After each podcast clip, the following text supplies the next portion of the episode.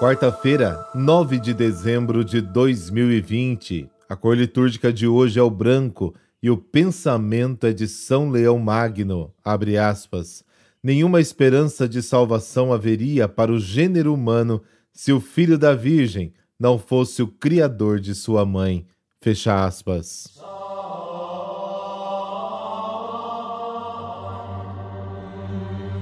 Em nome do Pai, do Filho e do Espírito Santo. Amém. Senhor meu Deus, teu filho há de vir nas próximas semanas. Que meu coração seja como terra boa para recebê-lo. Que cada momento destes próximos dias sirva para que eu possa refletir sobre minha vida e o meu ser.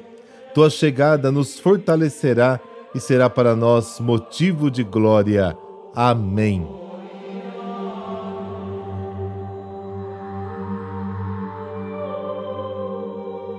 Os cansados e oprimidos são aqueles que sofreram sob as pesadas prescrições da lei e que se sentiram perdidos diante da difícil e complicada doutrina dos rabinos.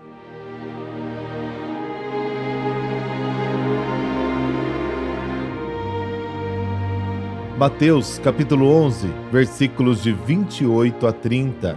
Naquele tempo tomou Jesus a palavra e disse: Vinde a mim, todos vós que estáis cansados e fatigados sob o peso dos vossos fardos, e eu vos darei descanso. Tomai sobre vós o meu jugo e aprendei de mim, porque sou manso e humilde de coração, e vós encontrareis descanso. Pois o meu jugo é suave e o meu fardo é leve. Palavra da salvação. Glória a vós, Senhor.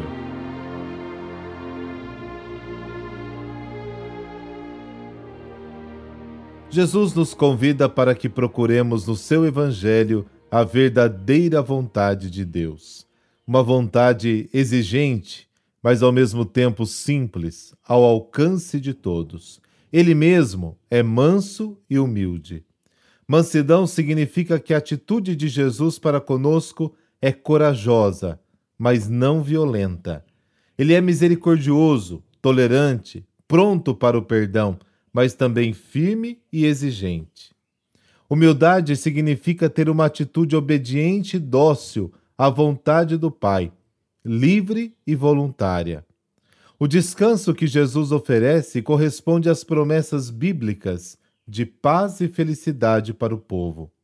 Aquele que segue Jesus não carrega mais aquela carga pesada e opressora, mas já leva no coração a suavidade da paz alegre, prometida aos humildes e mansos. Os ensinamentos dos escribas e fariseus, por outro lado, são como fardos pesados que colocam sobre os ombros do povo, mas que eles mesmos não conseguem remover. E ainda mais, acabam gerando a desconfiança das pessoas que passam a considerar Deus distante e se desesperam achando que não poderão ser salvos. O Evangelho de hoje contém um forte apelo à conversão. O coração humano encontra descanso quando aceita a bondade e o amor de Deus como um dom e quando segue o caminho de Cristo, aquele que passa pela cruz e ressuscita.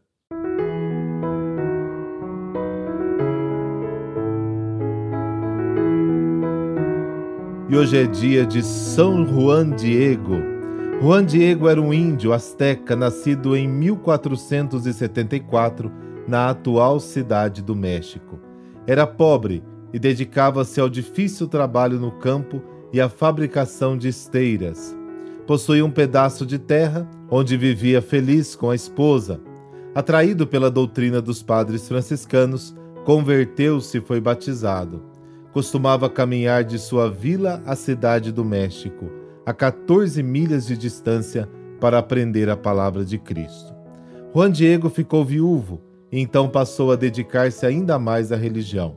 Um dia, voltando da igreja no dia 9 de dezembro de 1531, o jovem índio presenciou a primeira aparição de Nossa Senhora de Guadalupe, que o chamou em sua língua nativa, dizendo: Joãozinho, meu queridinho.